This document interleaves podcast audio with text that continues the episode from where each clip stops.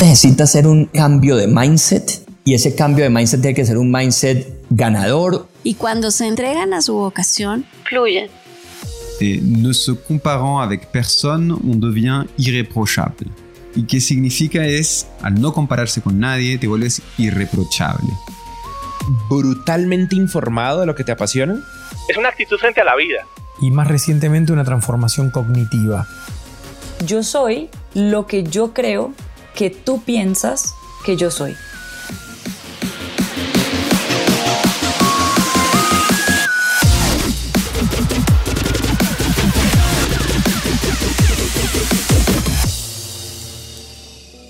Hola, hola, hola, soy tu host, Robbie J. Fry, y este es otro episodio of The Fry Show. Este podcast es una celebración de personas que no aceptan la vida tal como es. La abrazan, la cambian, la mejoran y dejan su huella en ella. They leave a dent in the universe. Esta es una cápsula del tiempo en donde yo, Robbie J. Fry, puedo aprender sobre los mindsets, filosofías e historias y compartirlas con ustedes, mis oyentes. En las palabras de Larry King, me recuerdo a mí mismo todas las mañanas. Nada de lo que diga este día me enseñará nada. Entonces, si voy a aprender, debo hacerlo escuchando. Y la persona a la que estamos escuchando hoy es Enrique Villamarín. Enrique es el CEO y co-founder de Tool. Tool está redefiniendo la industria de la construcción en LATAM. Es una empresa de tecnología que nació con el propósito de transformar la industria de la ferretería y beneficiar a los más de 650 mil negocios de la región, aportando a que las familias latinoamericanas pueden tener una vivienda más digna. Hoy en día, Tool impacta de forma positiva a más de 10.000 familias ferreteras en 15 ciudades y está en tres países de LATAM. www.soytool.com s o y como yuca t u l.com soytool.com Aquí está todo lo que necesitas saber sobre este podcast. En general, los cronopios son criaturas ingenuas, idealistas, desordenadas, sensibles y poco convencionales. Todo en claro contraste con los famas, que son rígidos, organizados y críticos. Y las esperanzas, simples, indolentes, bobas, ignorantes y aburridas. Los cronopios son objetos verdes y húmedos. Si eso es demasiado efímero, los siguientes aspectos destacados pueden ayudar. Cómo sobrevivir COVID gracias al gel desinfectante. Cómo explicarle a un inversionista extranjero lo que es una ferretería para que te lleve 181 millones de dólares de inversión. El trabajo remoto es una mierda. El mejor momento para actuar es cuando todo está en juego. La diferencia entre vender y comprar y mucho, mucho más. Pero antes de empezar... Si es la primera vez que escuchas el podcast, bienvenido y muchas gracias. Hay otras cosas espectaculares que puedes encontrar en thefryshow.com, el newsletter, convertirte en miembro de The Fry Show y mucho, mucho más. Y lo más importante, por favor, por favor, comparte el episodio y deja una reseña en Spotify o tu player favorito. Muchas gracias. Con ese dicho, te presento episodio 198, Construcción desde el caos, con el CEO y co-founder de Tool, el gran cronopio, Enrique Villamarín.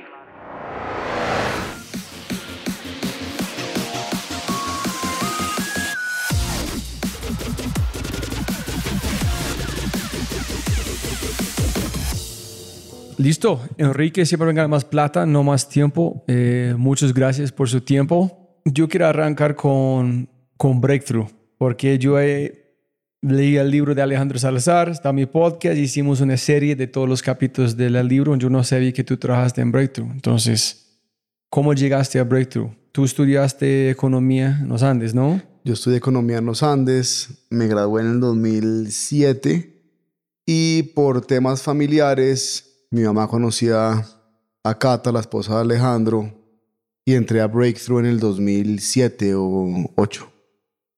Y tú, tú eres amigo con Simón, ese es como tu hermano llegó a... Simón Borrero, fuimos de la promoción igual de economía, después Simón se fue a administración, pero fuimos toda la vida muy amigos. En el mismo combo estábamos varios, estaba Oscar, estaba Simón, estábamos varios, y ahí cuando mi hermano se gradúa, pues Simón y yo seguimos siendo muy amigos y uno a mi hermano con Simón. ¿Cómo fue en Breakthrough, trabajando con Alejandro en todo? Pues mira, Breakthrough, Breakthrough fue como un MBA en muy rápidamente en mi vida. Breakthrough creo que era, o no sé si siga siendo, pues el único think tank colombiano, ¿vale? Era, era un ambiente en el cual se creaba valor a través de pensamiento, que poco existe en el mundo latinoamericano y poco en Colombia en ese momento. Creo Valle tuvo algo en su momento en los noventas, pero Breakthrough era un sitio donde uno realmente lo exigían a pensar y a crear valor a través de eso. Entonces como que Breakthrough, Alejandro, Eduardo y Daniel tenían una metodología muy interesante de entender problemas de empresas y buscarle un out of the box thinking solution a través del core de la compañía. Es muy interesante, como que aprendí a pensar diferente. ¿Ese es como acercaste a Argos? ¿Conociste con presidente en ese momento o nunca trabajaste en Argos en ese momento? Estaba el caso de Argos en Breakthrough en su momento. Yo no trabajaba, pero digamos que hubo mucho debate del caso de Argos, fue toda la expansión de Argos al exterior. Se hizo desde Breakthrough. Yo no estaba en el caso, pero pues conocía la empresa, digamos, desde Breakthrough. O sea, unos casos muy diferentes, unos casos muy atípicos, me acuerdo que Alejandro tenía siempre un caso pro bono todos los años y llegó el caso del Festival de Teatro de Bogotá y Fanny Mickey era una persona completamente diferente en el planeta. ¿Quién es? ¿Cómo se llama? Fanny Mickey. Fanny Mickey fue la creadora del Festival de Teatro. Ok, para Eh, gente que escuchando fuera de Colombia, yo. Fanny, sí, Fanny Mickey fue una gran promotora de la cultura en Sudamérica y, y creó el Festival de Teatro más grande del mundo, que era el de Bogotá. Y llegó a Breakthrough, me acuerdo cómo llegó a Breakthrough.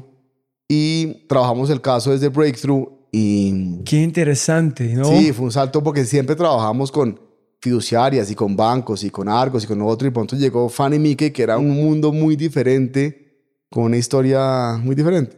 Y tratando de entender qué es el problema, de tener las conversaciones complicadas, gente Sí, habla- exacto, era- piensa era muy diferente. Muy diferente y en el mundo cultural creo que se crea mucho valor en la cultura, pero finalmente tiene que hacer dinero en alguna parte en la ecuación, ¿sí? Y, y creo que ese fue el, como el gran cambio, fue como un, como un espectáculo, como un mundo cultural tiene que ser de alguna forma rentable. Y fue como llevamos a- al festival a entender ese PIG pues, del festival. ¿Por qué fuiste allá? ¿Ellos te robaron? Entonces, digamos Tú que, dices, no, que- es- sí, como que yo con el mundo, digamos, de, consultoría, creo que es una etapa muy valiosa de poder pensar, ¿vale? Consultor yo creo que es como un psicólogo de empresas, ¿sí? es, un- es una persona que tiene unas metodologías para conversar diferente.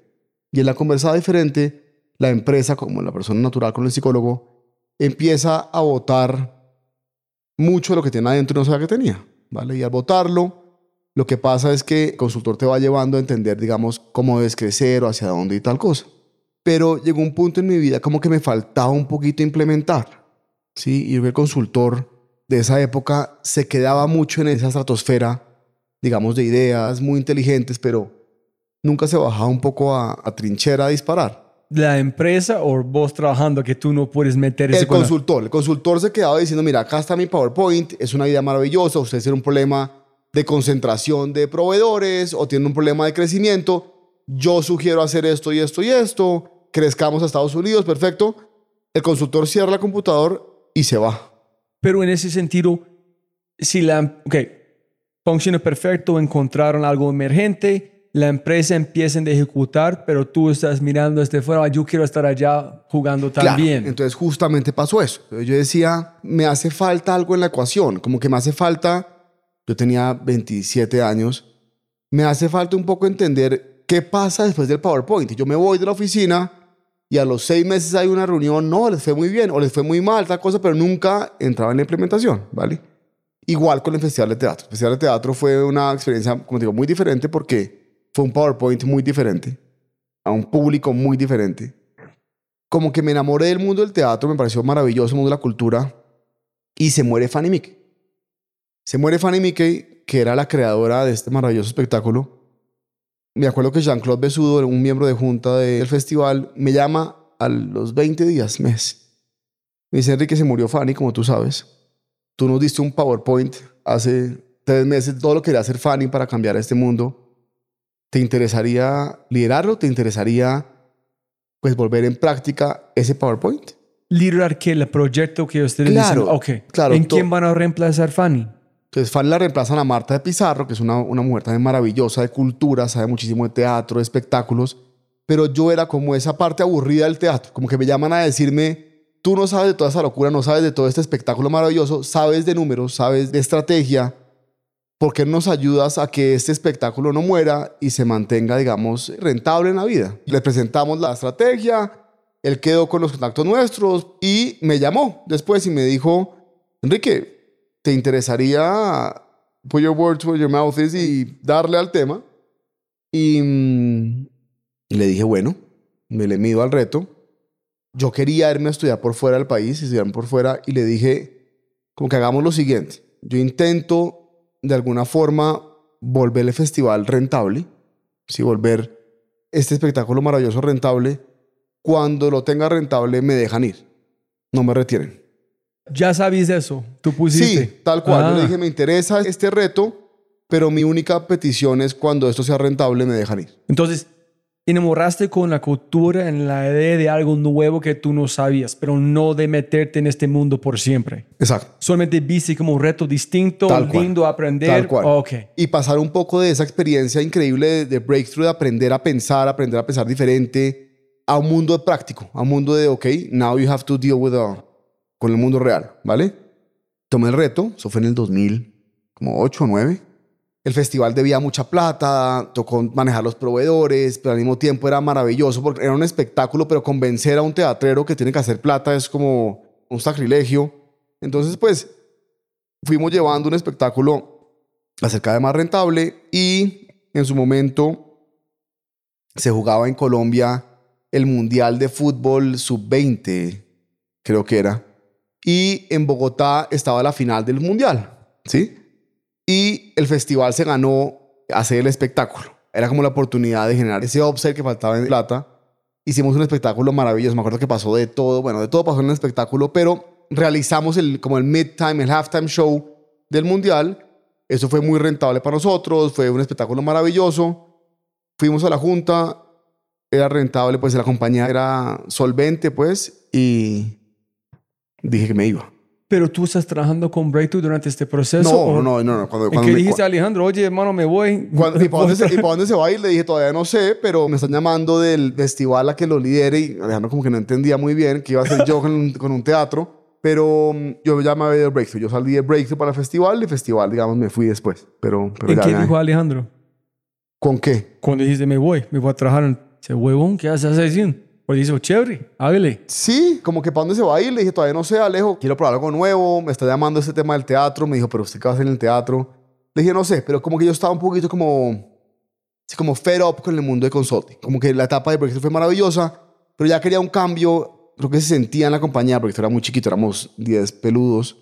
Y me pareció esto y fue como, why not? ¿Sabes? Tengo 27 años, 28 años, why not? Y me encantaba el teatro todavía, vivo por el teatro, me parece maravilloso, un espectáculo maravilloso y pues era una oportunidad chévere. Entonces la junta, listo. Mira, aquí son los números, aquí es tu Excel. Chao. Chao, dale, dale, a, suerte con su... a re- a remar. ¿En dónde, en qué hiciste después? No, pues me traje una gente que me ayudara en un mundo que no era financiero, en un mundo netamente de espectáculo. Y se hablaba del espectáculo y las luces y la escenografía y el vestuario y demás. Y, hey, y la parte de la rentabilidad de la obra, no, pero es una obra maravillosa. Y sí, pero eso fue un tema como que me costó mucho convencerlos. Ana Marta creyó mucho en mí y logramos darle una vuelta a un teatro. ¿Tú conoces o has escuchado de Fernando Moya? Es de Argentina, tiene Ozono Producciones, fue manager de Charlie García. Sí, sí, sí. Yo platiqué con él en el podcast, fue increíble. Ah, lo voy a oír, Su voy a visión de Lo voy a oír, qué chévere. complejidad Chévere. de... Es un mundo muy diferente, un mundo maravilloso. La cultura es un mundo creo que puede cambiar, puede cambiar sociedades. El mundo no ha entendido la potencia de la cultura. Hermano, yo fui hace una semana a Lion King en Nueva York. Huevón, este cambia, cambia mi vida por siempre. A ver qué es posible. Te hace algo como 20 años, la misma cosa, pero con unos detalles y una experiencia mundial. Toda la gente allá con, con la boca abierta, mirando. No sé si has visto. Es, es- Sí, es increíble. Yo creo que el espectáculo y el espectáculo también, por ejemplo, a cielo abierto, o sea, un espectáculo en un parque congrega gente, es un espectáculo en el cual como que a través de la cultura tú puedes realmente cambiar comportamientos y eso lo entendí con el teatro, ¿vale? La gente piensa que la cultura es, como llamo yo, bombitas y, y cumpleaños. No, la cultura realmente puede ser un game changer en una, en una compañía, en una sociedad sobre todo. Y creo que Colombia en momentos difíciles tuvo algo de cultura que lo ayudó, digamos, digamos que el teatro era un gran ayudador de eso, la literatura, y se ha perdido un poco. Y es una falla de las sociedades cuando pierden ese, si esa palanca de la cultura. La gente piensa que la cultura es un espectáculo. El espectáculo, claro que es cultural.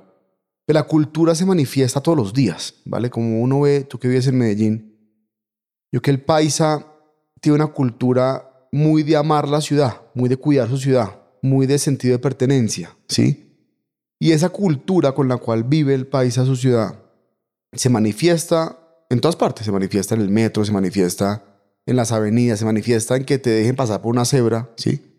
Bogotá tuvo algunos picos de esto en una época mocusiana que hablábamos del buen comportamiento del ser humano, que finalmente la cultura, ¿sí? Finalmente él se inventó ese dedos para arriba, dedos para abajo, que era un mismo ciudadano, digamos, demostrando al otro que hizo algo malo, hizo algo bien.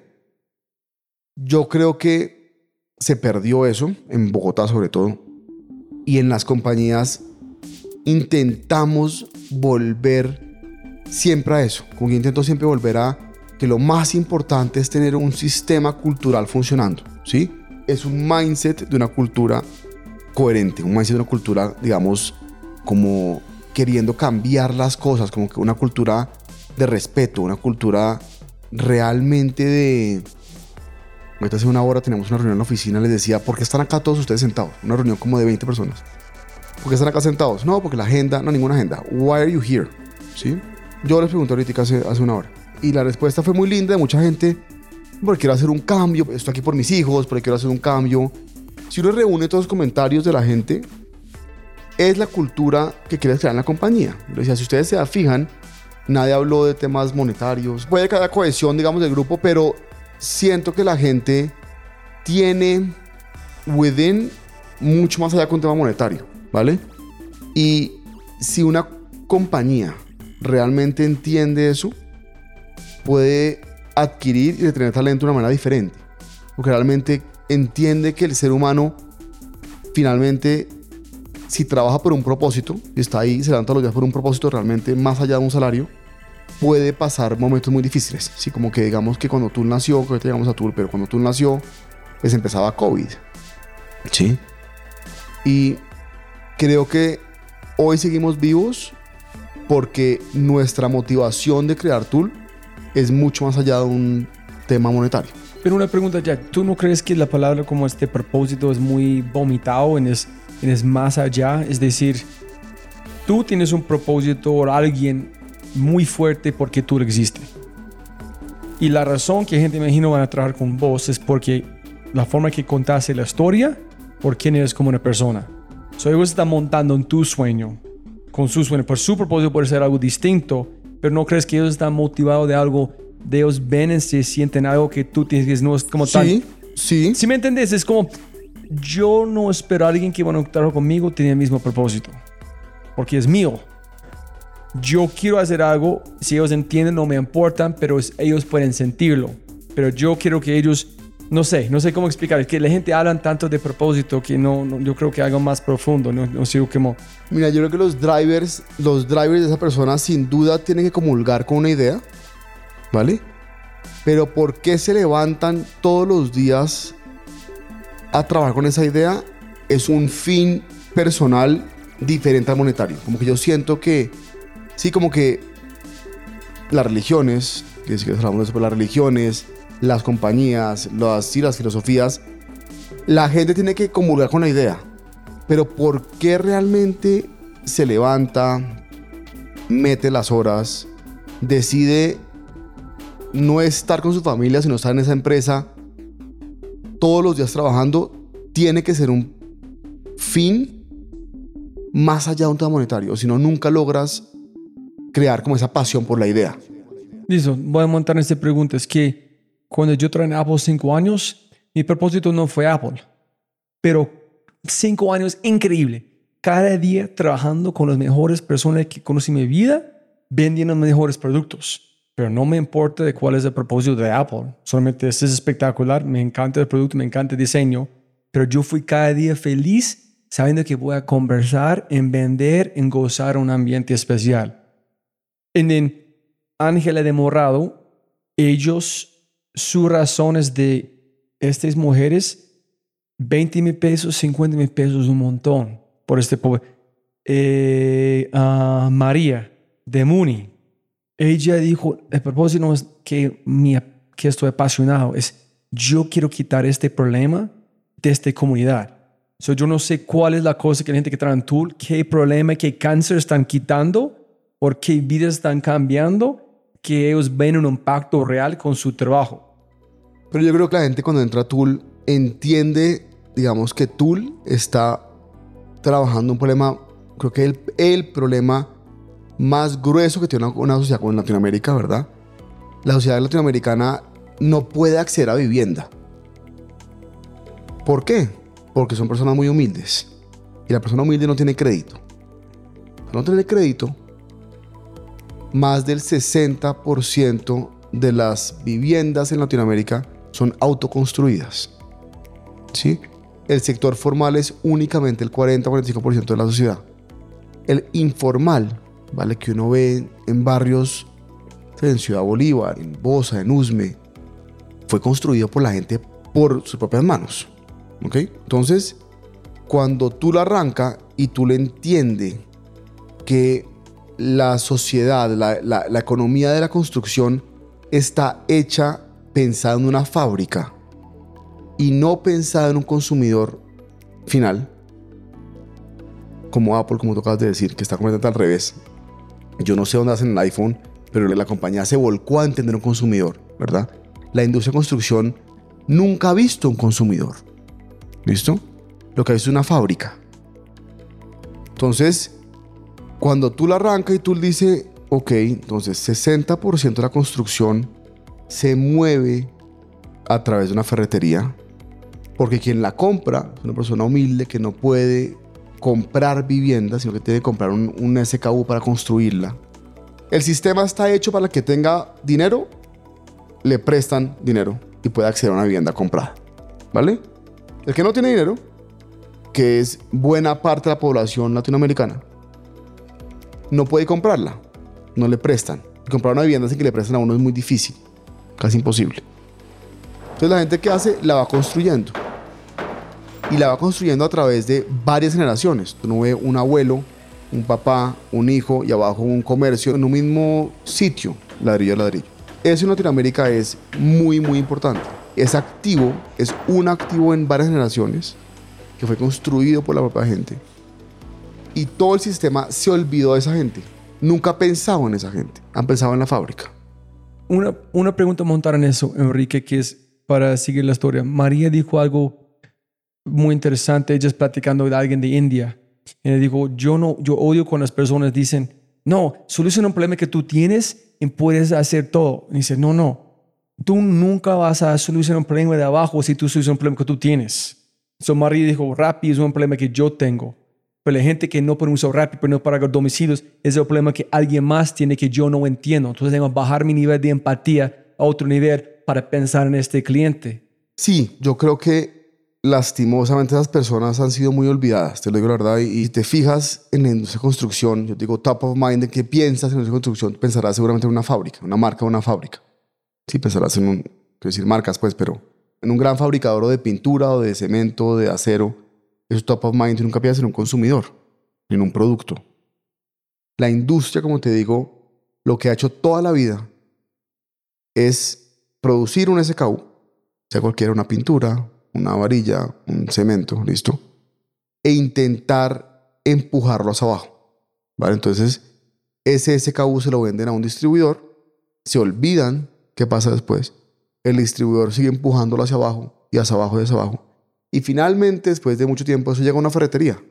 Depende de qué tan grande sea un ferretero, pero pueden ser dos a cinco pasos. ¿sí? Puede haber dos distribuidores o cinco distribuidores. Entre una ferretería que llegas tú en, idea, en Ipiales, pues puede haber cinco personajes en la mitad entre esa fábrica de PVC y la ferretería. Y la fábrica jamás ha pensado en eso. La fábrica lo que ha hecho es producir pintura todos los días. En cada lugar, quitando margen, quitando margen, quitando margen, Atrapando hasta lo caja, más costoso para la persona al final. Tal cual. Entonces lo extraño de esto es que las viviendas de alto recurso, si tú miras cuánto costó hacer esa vivienda, vale mucho menos que la vivienda de la persona pobre que está en un barrio marginal. Porque esa vivienda de barrio marginal pasó por varios pasos en la mitad completamente análogos, completamente anticuados, ¿vale? Es un distribuidor que maneja una bodega, un camión, es lo que hace. Entonces digamos que el producto se ha movido por una cadena sumamente ineficiente, ¿sí? Cuando llegamos, encontramos su historia hasta llegar a Argos. Nadie, en todos los años de Argos, nadie dijo, oye, ¡hey! Claro, claro, pero ¿qué pasa? Cuando yo llego a Argos, una empresa maravillosa, digamos que la estructura de la empresa, ¿vale? Está pensada para producir. Porque anteriormente había muy poquita competencia en el mundo, digamos, de las pinturas, de los cementos, de los aceros. Y a mí una frase que me marcó mucho fue que me dijeron, aquí no se vende, aquí nos compran. ¿Vale? Como diciendo, lo que tú produzcas se va a vender, no te preocupes. Para de pensar, no, no importa, lo que tú produzcas se va a vender, ¿vale? Entonces, la estructura de las empresas, tú te fijas, la persona más importante de una acería es el gerente de la fábrica. La persona más importante de una cementera es el de la fábrica. De una pinturera es el de la fábrica. Y el equipo de mercadeo, no sé. Entonces, empresas que han metido goles toda la vida, muy bien metidos en los partidos, ¿verdad? Pero en el siglo XXI viene mucha más competencia, ¿vale? Porque el mundo es mucho más globalizado, ¿ok? Entonces, la teoría de Tool, y por qué se crea Tool es, señores fábricas. Que hay una aplicación que empieza a pensar primero en un mercado y después en la fábrica, ¿vale? Yo voy a un mercado inicialmente, le pregunto sus puntos de dolor, ¿verdad?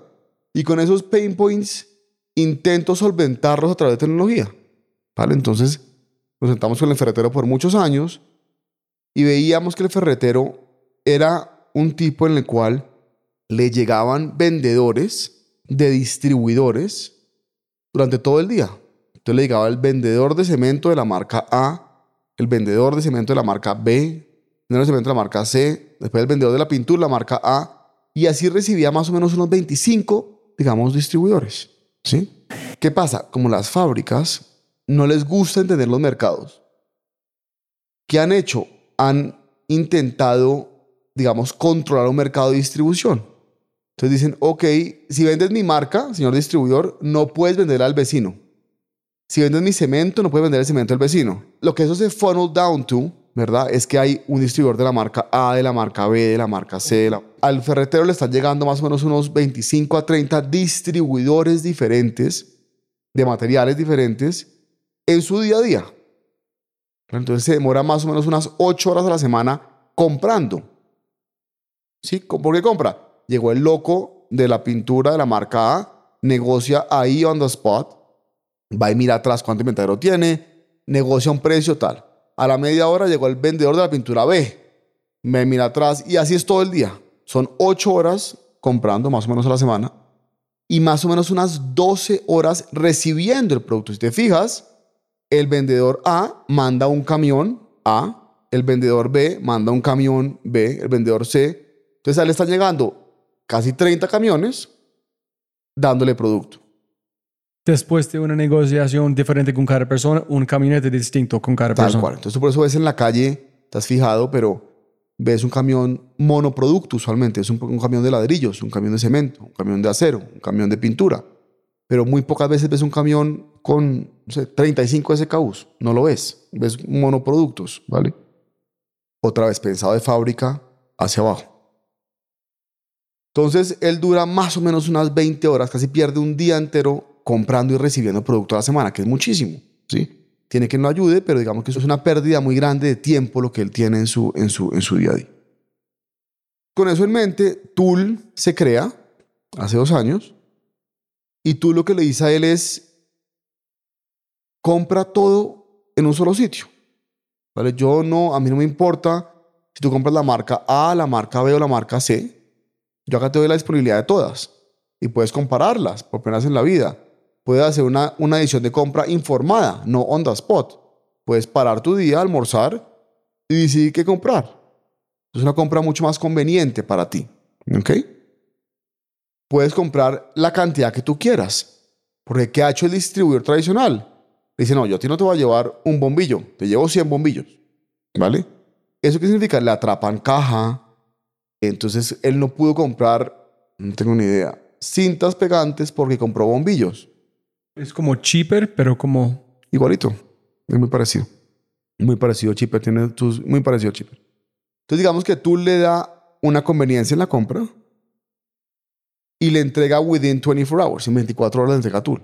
Entonces él tiene un negocio mucho más próspero porque puede rotar el inventario mucho más rápido. No tiene que comprar tantos bombillos, puede comprar menos con más frecuencia así atrapar menos caja en sus bombillos. ¿Vale? Es un poquito la idea de Tool.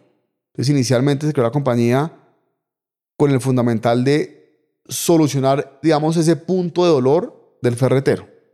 Porque nos dimos cuenta que ese ferretero, como te venía diciendo, es un personaje que en su barrio es muy importante, porque él ayudó a construir el barrio.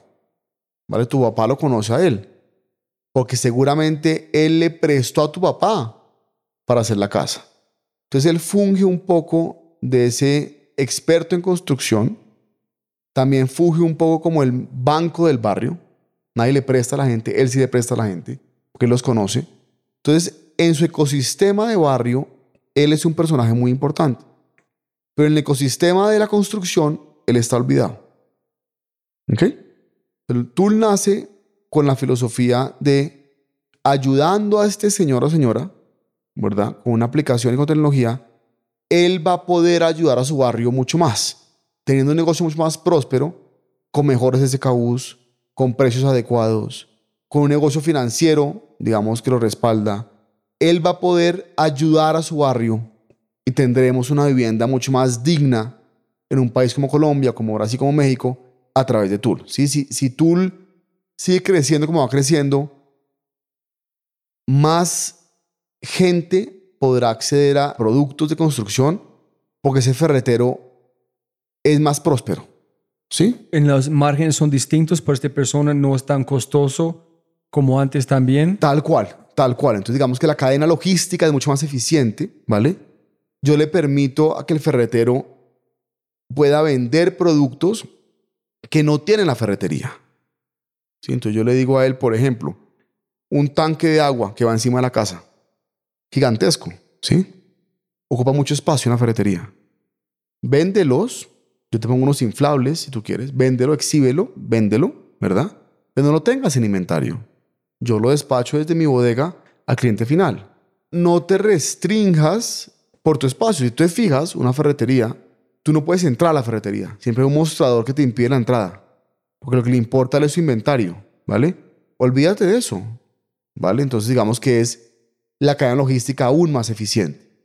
¿Sí? Entonces digamos que es una filosofía muy linda porque es entender un ferretero, que poca gente lo ha entendido, realmente creer que si ayudamos al ferretero con financiamiento, con mejores productos y demás, él va a ayudar a su barrio porque él es un pilar de su barrio y al ayudar a su barrio va a poder, digamos, tener Latinoamérica mejores barrios. ¿Sí me explico? Como que es un spillover effect hacia el barrio. Y nos volteamos y le decimos al productor de material cualquiera, oye, por primera vez en tu historia tienes data en tiempo real de tu SKU, ¿vale? Vamos a empezar a entender tu mercado, quién compra tu producto, por qué, a qué horas, con qué precio, ¿sí? Porque él hasta ahora producía una pintura, la montaba en un camión y se olvidaba, no tenía ningún tipo de información hacia abajo, ninguna. Es una caja negra. Tu producto lo compra con la marca X en SUA y con la marca Y en Suacha. Oye, qué interesante. Tu producto lo compra mejor de noche que de día. Tu producto cuando llueve se compra muchísimo. Tu producto cuando sí. Empezamos a entender un consumidor que él nunca ha visto. Que el mundo de Chipper, toca tocar el mundo de CPGs, esa Coca-Cola, ese FEMSA, esa Coca-Cola, ese Kimberly, hace muchísimo tiempo entendió su consumidor, ¿vale? Y produce diferentes formatos de Coca-Cola, la grande, la mela de 2 litros, la chiquita, la mediana, la así, sí, para la fiesta, para lo otro, entendió un consumidor, ¿verdad? Y a nosotros en nuestra industria le tienen pavor al consumidor, no, no lo conocen. Cuando yo llegaba a las acerías, a las que producen acero, yo le decía, explícame por qué tu varilla, la varilla, ¿sí? el rebar, es de 12 metros. Si una casa tiene 3 metros de alto, ¿vale? Porque es de 12 metros. Y la respuesta de la fábrica fue, alguien la cortará. Pero para mí es más eficiente producir 12 metros. ¿Sí? Yo le dije, es como si Coca-Cola nos vendiera Coca-Colas en 8 galones y dijera, alguien nos servirá en un vaso. es lo mismo. Yo le decía, es absurdo que tú nunca has visto un consumidor y les da pavor verlo. ¿Vale? Entonces, unos proveedores mucho más modernizados han dicho, ok, este mundo digital viene, me toca entender un consumidor y me toca fight por ese consumidor. No por una fábrica, sino entendiéndolo. ¿Vale? Y ya hay compañías que trabajan con Tool muy de la mano, pidiéndonos data y data y data a ese consumidor. Porque dijeron, esto viene. ¿Vale? En Colombia hace 10 años habían tres marcas de cemento. Hoy hay 10 o hay 12. ¿Qué significa eso? Que ya un consumidor dice, oye, déjame yo escojo. Cuando un consumidor dice, déjame yo escojo, el productor dice, hey, me toca entender a este man para poder ganarme el derecho que me compre. O encontrar dónde está mi mercado, donde nadie más quiere competir, porque Tal tengo cual. la ventaja Que ahí competitiva. ahí entra un poco lo de la strategy de Alejandro, que Alejandro promueve un poquitico es dónde encuentras tu valor. Que antes la respuesta, o en el mercado nuestro, la respuesta a esta pregunta siempre ha sido que no hay nadie más. ¿Vale? En Colombia había tres compañías de acero. No hay mucho que pensar. Es un mercado poco ávido de opciones y por ende meter goles no es tan difícil. Una pregunta ya para conectar los puntos. Después de teatro, ¿dónde fuiste? Me voy a España, me voy a hacer una MBA en el IE. Vivo allá dos años, me quiero quedar viviendo en España, pero digamos que llega la crisis española, la crisis europea. ¿2012 o 2012, 2014? Ajá. 2013. Y llego a Colombia. Yo nunca había sido corporate. Si Alejandro era un mundo bastante, digamos, startup en su forma de pensar. El way of working era muy startupero, el de Alejandro. El festival de teatro pues era cero corporate. Y yo nunca he tenido, un, digamos, una experiencia corporate. Y nace la oportunidad de Argos y entro a Argos. Pero, ¿qué estás pensando vos en ese momento? ¿Tú ya tienes una idea o nada? ¿O solamente sabías que algo van a llegar en- como en tus manos donde tú vas a escoger? No, yo era un poquito entendiendo qué opciones había en el mercado, ¿vale? Tuve varias ofertas de trabajo, no me llamaban la atención. Y en Argos, la propuesta que me hicieron fue, oye, se está creando una nueva edición, ¿listo? Muy de estrategia adentro de Argos. Tú vienes de Breakthrough, yo también vienes de un MBA. Necesitamos como una especie de proyectos especiales en Argos. ¿Cómo tenemos unos proyectos especiales? se desarrollan y se le entregan a la compañía, como un intraemprendimiento adentro de Argos. Entonces la idea era muy interesante. Igual de teatro. No es mi vida, pero hay un reto que voy a Tal cual, aprender. tal Ok. cual, exactamente. Entonces digamos que conocía al CEO de Argos, que lo conocía porque mi mamá es muy amiga de él y en Breakthrough hemos trabajado con él, que es José Alberto Vélez, un tipo maravilloso. Y la compañía es sin duda un, un gran empleador, un, un sitio muy, muy, muy, muy amable para trabajar, ¿vale? Una cultura, una ética laboral La gente ama trabajar allá. fabulosa, Sí. fabulosa, fabulosa, ¿sí? Y, digamos, me dio la oportunidad, ahí pasé a varias áreas en Argos, para hacer el cuento corto, pero me dio la oportunidad de entender el mundo de construcción, ¿vale? Que nunca había estado en el mundo de construcción. Y le agradezco a Argos porque me dio la oportunidad de entender esos vacíos en la cadena de construcción y entender, como decía María de Muni, cómo hay un mercado que no es el de uno, es ese mercado, digamos, informal de construcción, que muy poca gente como que entiende la dimensión de ese mercado.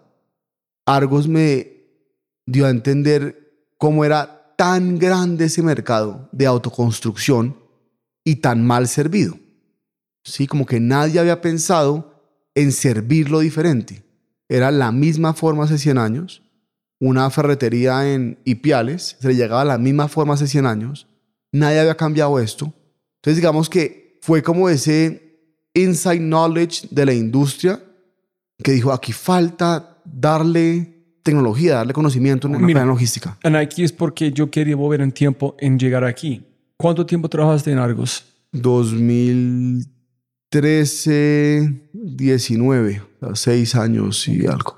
Miren, tienes Morado, tienes Muni, tienes Cheaper, Fruana. Fruana. ¿Tú crees que si tú tienes un lago, yo vivo como en unas montañas en el norte de California, hay muchos lagos, y en el verano es como 44, y hay nieve a veces en el invierno. El lago es como en el lado, helado. Entonces el sol empieza a salir, en la parte de arriba, como físicamente, empieza como a calentar, en el agua gira. En allá tienes agua caliente abajo, en frío encima, y tienes que calentar todo.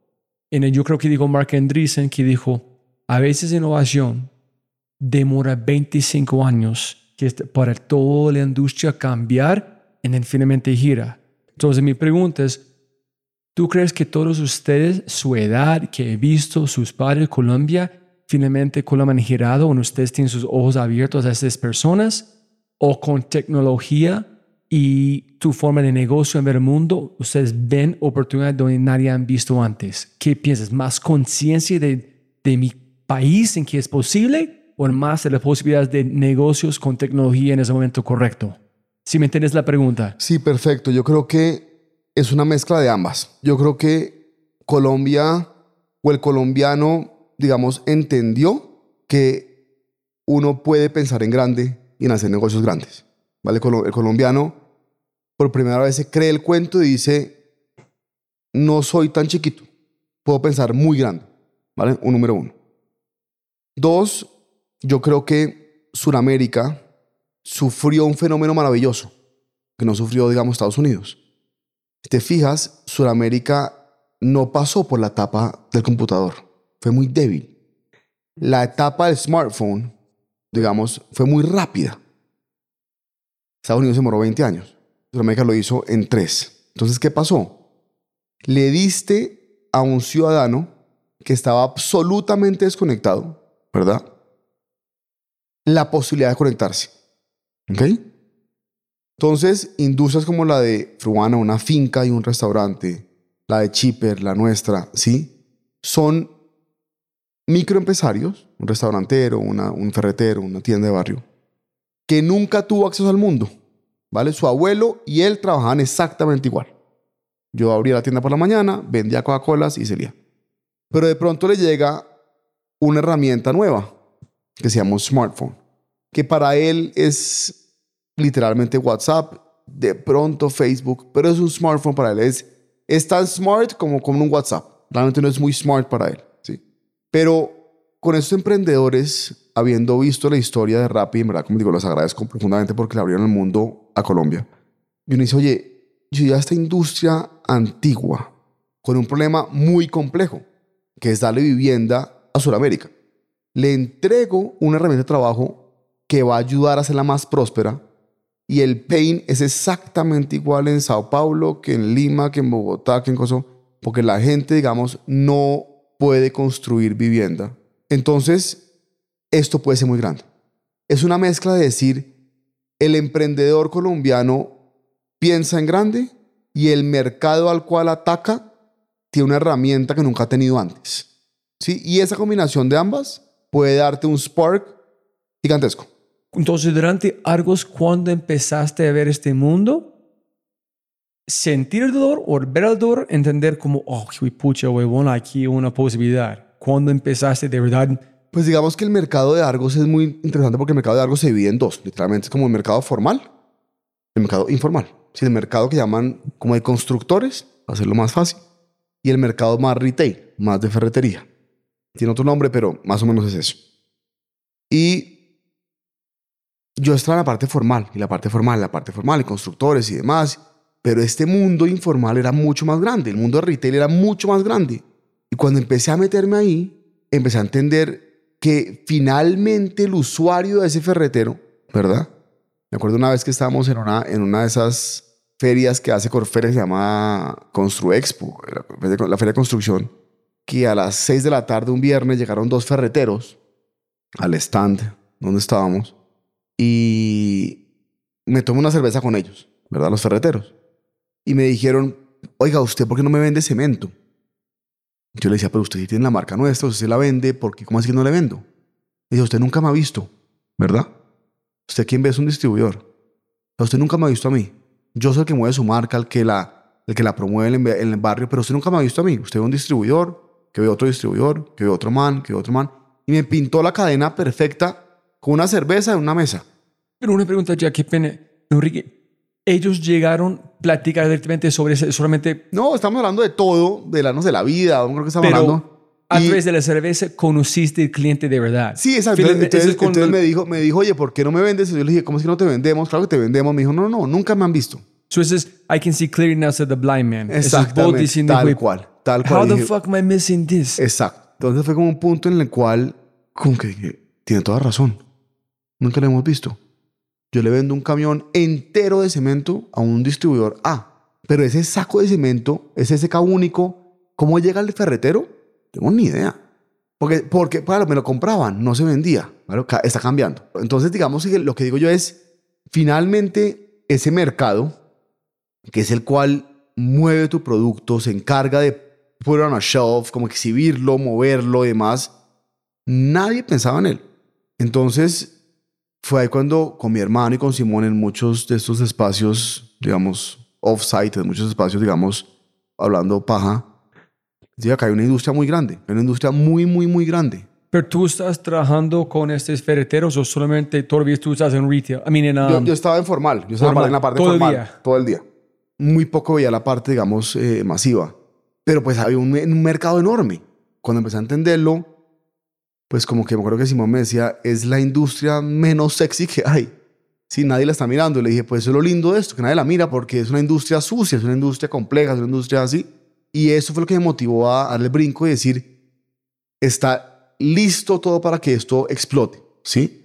Son unos dinosaurios. La construcción es como cuando uno camina por una montaña, llega a la punta y de pronto ve un valley lleno de dinosaurios. Es de construcción. ¿vale? Son animales muy grandes, muy, muy pesados y no ha pasado nada.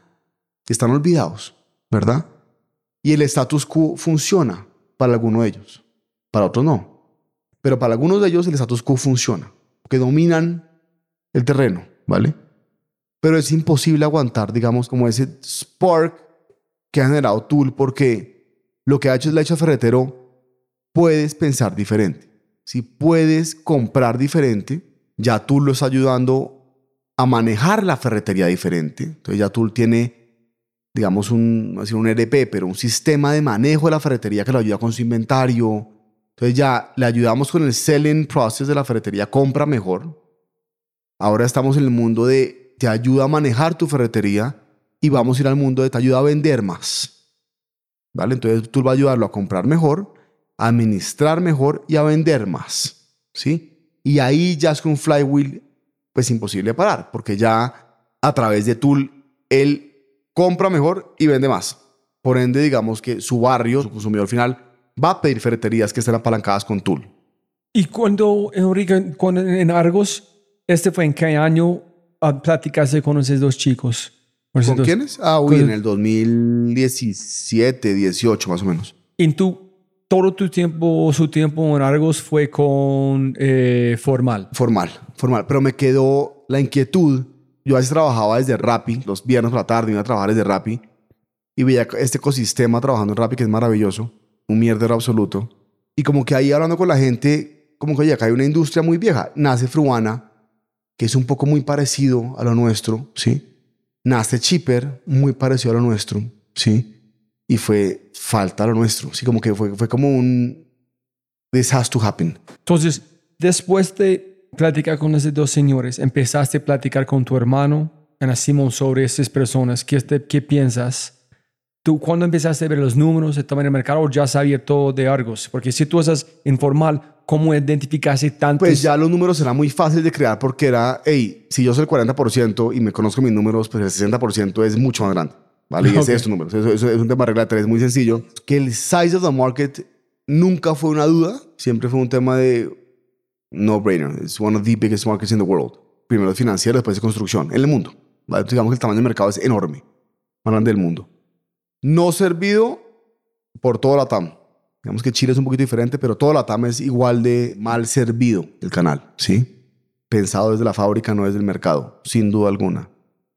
Muy poca información. Si el mundo de CPG se ha pensado con los Nielsen y demás, el mundo nuestro no hay información de nada. Entonces digamos que era big market, no servido, sin información de nada, de ningún tipo de información. ¿Listo? Pensado de fábrica hacia abajo, y con ejemplos de emprendedores colombianos muy buenos como, sí, como Bonilla, como Fancho, creando industrias muy parecidas a la nuestra. Entonces fue como, this has to happen. Un mensaje rápido de quinto y de regreso al programa. Cualquier empresa frente a un cambio, ya sea innovación, transformación digital, experiencia del cliente, agilismo u otro, 85% de las personas dicen no se puede. Eso no se puede. Yo no puedo. ¿Por qué? Porque para habilitar el cambio necesitas mantener a las personas constantemente inspiradas, curiosas y tomando acción.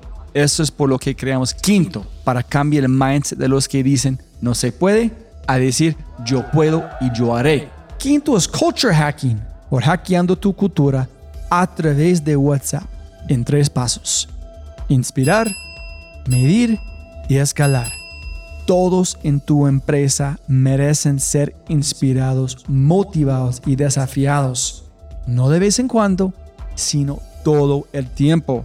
Ingresa a quinto.ai para saber más y agendar una cita. Quinto.ai.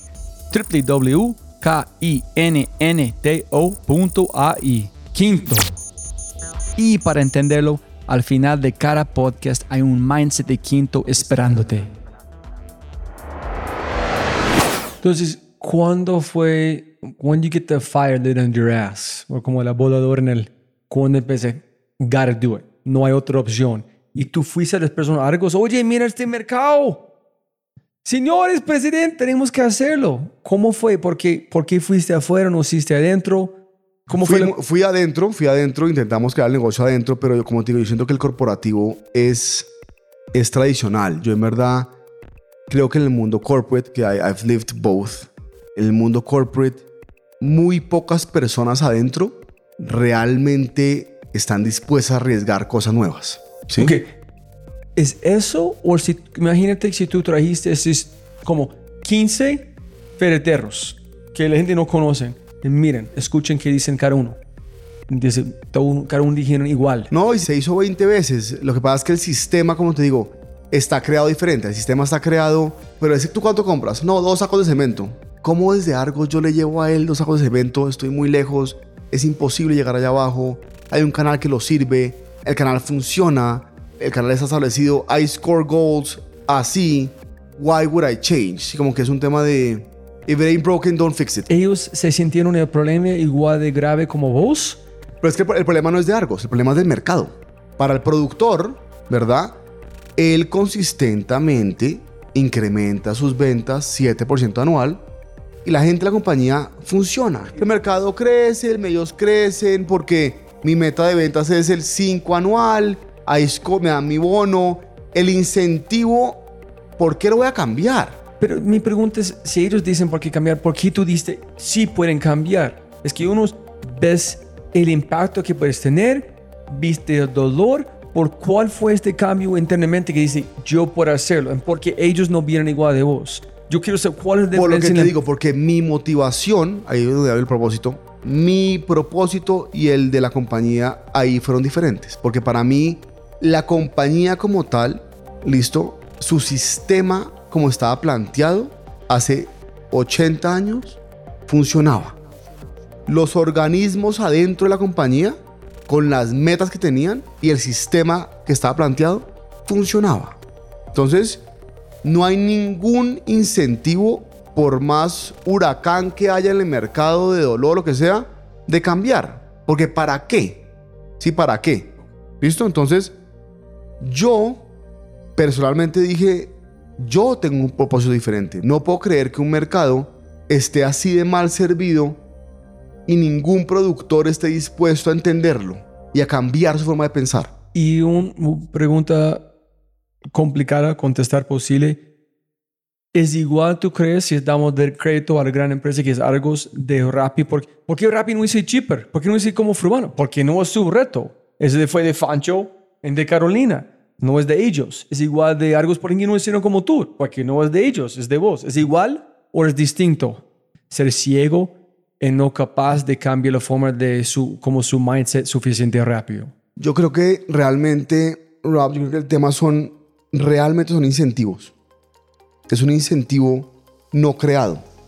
Cuando el incentivo no está ahí para cambiar, porque funciona el status quo, ¿por qué arriesgo mi puesto si solo tengo downside, si esto no, funciona, y no tengo upside? Porque si tengo upside, es de toda la compañía, no mío como que el sistema está creado para que ese intraemprendimiento nunca pueda funcionar. Porque, el, porque finalmente llega, llegan al CFO y dicen, oye, tengo, tengo un proyecto maravilloso. Creamos un tool y vale 30 millones de dólares. Listo. Y el tipo dice, ok, ¿cuál es el retorno de esta inversión? No, cero. Por ahora cero, no tenemos ni idea. No, no, no se gana plata. Y llega otro y le dice, oye, ¿sabes qué? Tengo una inversión diferente. Compremos un molino. ¿cuál es el retorno? No sé, 30%. El incentivo de la compañía, de cada persona adentro, está para decir, I know this. This works. ¿Vale? This works. Que lo que yo creo que arranca pasar con los, sí, con los Nokias, Blackberries y demás y lo otro es, no hay incentivo para cambiar. Hasta que la avalancha es tan grande y te das cuenta, te comió. ¿Vale? Entonces ahí pasan los, los ejemplos. Sí, los ejemplos, de los Nokias y los Blackberries y demás hay unas compañías de la industria productora que se han sentado con nosotros a decir, oye señores, quiero trabajar con ustedes porque esto va a cambiar. Siento que viene el cambio y me toca adaptarme. I know que mi status quo me funciona. Lo tengo clarísimo. Es una compañía global y es gigante. Pero como llegó Tool y este cambio viene, necesitamos empezar a adaptarnos. Otros uno los ve muy reluctant al cambio. ¿Y ese cambio qué va a dar? Ese cambio va a dar cada vez más poder a un consumidor, no a una fábrica. Y cuando le das el poder al consumidor vía tech, ya no te compran, tienes que vender. Y vender significa entender un mercado. Y eso me da pavor. El cambio para mí más grande fue cuando yo duré en una, una corporación muy linda, in- entendiendo que a uno le compran un producto cuando fue este, como esta sesión de una cerveza con esta gente y me dice, ¿tú por qué no me vendes? Yo le dije, tú sí lo compras, no te preocupes. No, no, tú nunca más vendido. Ese fue para mí un cambio. Yo dije, wow, esta industria nunca ha vendido nada. ¿Sí? Le han comprado todo. Lo han hecho muy bien en producción. Son los grandes productores. Lo hacen muy bien en eso y les encantan las fábricas, les encantan los molinos, les encanta todo eso pero nunca han vendido nada. Y finalmente, donde debe estar siempre el poder en toda industria es en el mercado. ¿Listo? Y ahí fue el cambio grande que se hizo. Mire, es tan interesante, es como pensando en eso, es que persona que es el chief Scientific Officer en logística de Amazon. Se llama Julián Pachón. Es un rolo. Una persona que inventó con otro equipo la AI que todas las entregas de Amazon. Es colombiano. Está platicando con él. Dijo, todo es en la última milla. Eso es todo. Puedes un avión de aquí, desde aquí, desde aquí, en un transporte con un sistema de AI como que tú puedes imaginar. Ellos saben que la percepción del cliente pasa en la entrega, no antes. Y es que las empresas grandes están pensando, no, ellos aman mi producto, pero no saben nada de verdad en esa última milla. Y es igual con los ferreteros. ¿Qué piensan ellos de mi marca cuando ellos están construyendo? ¿Amor? ¿O que pucho, qué complejo conseguir este producto? Entonces digamos que ese cambio es el que le viene a la industria en los próximos 50 años, viene ese cambio. Viene ese cambio a que los productores digan, fuck, necesito ir a entender a un consumidor para poder adaptar mi producción a él. ¿Sí? O sea, tú hablas ahorita de Apple, pero los AirPods, me imagino que cuando se hizo la investigación de mercado, la fábrica no dijo, no, solamente tengo negros y con cable. El tipo le dijo, dude, we need this. You have to produce this. Eso nunca ha pasado allá. Sí, nunca ha pasado que el mercado le dice, no me importa cómo, we need this. ¿Sí? Es, I can produce this, push it down the line, que es muy diferente. ¿Sí? Entonces, digamos que lo que tú a hacer un poco es a darle valor a esas dos puntas. A darle valor a un ferretero, entender cómo él compra, decir, oye, un ferretero, alrededor de tu barrio han comprado esta marca X, tú no la has comprado, it's selling good around your neighborhood, you want to buy it, ¿sí? Como darle como herramientas de información a un ferretero, sell in y después sell out.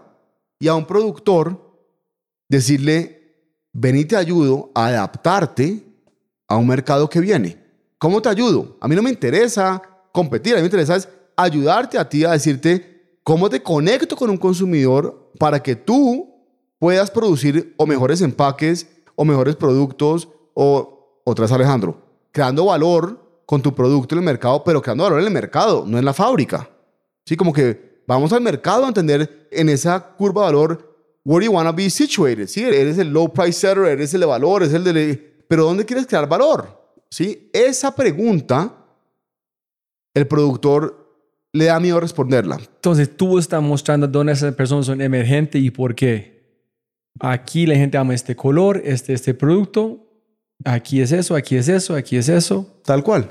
Entonces, y hay compañías, como digo, que han creado equipos de mercadeo para entender a Tool y entender, digamos, cómo la data de Tool pueden adaptarla a ellos, digerir ese plato que nunca le han servido ese tipo de comida y decir, ok, I need a new product, a new, un nuevo formato, un nuevo paquete, un nuevo...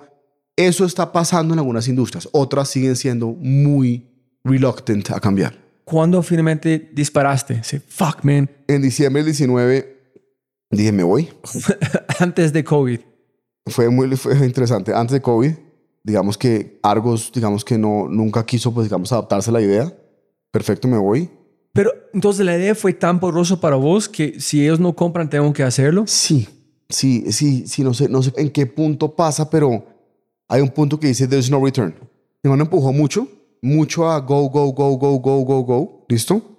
Siempre lo digo, pero el mundo de, inversión, el mundo de VC estaba Colombia era como unidad olvidado en el mundo y de pronto aparece esos rapis y generan, digamos, atractivo para Colombia.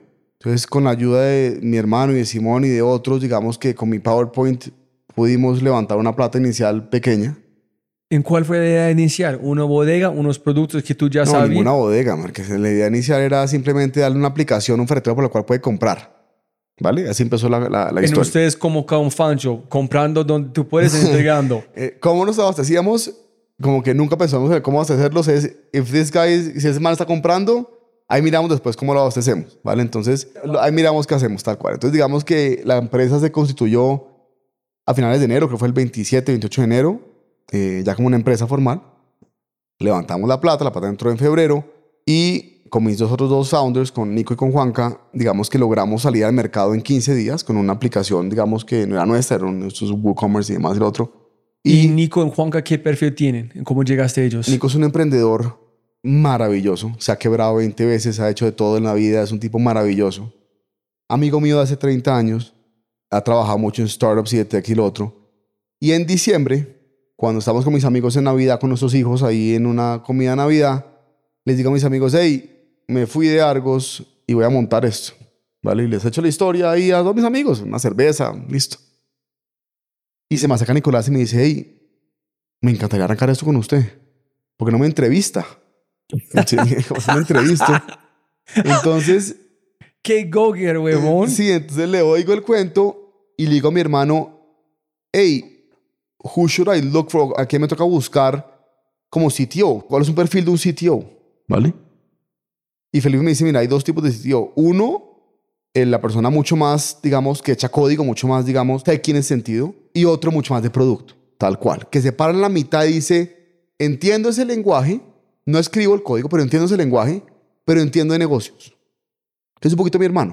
Mi hermano es un poquitico ese, ese estilo, ¿vale? Nicolás es justo ese estilo. Nicolás es un tipo que entiende ese mundo, ¿verdad? Pero entiende putamente bien un negocio. Entonces mi hermano también lo conocía y me dijo, Nico, that's a guy, sin duda.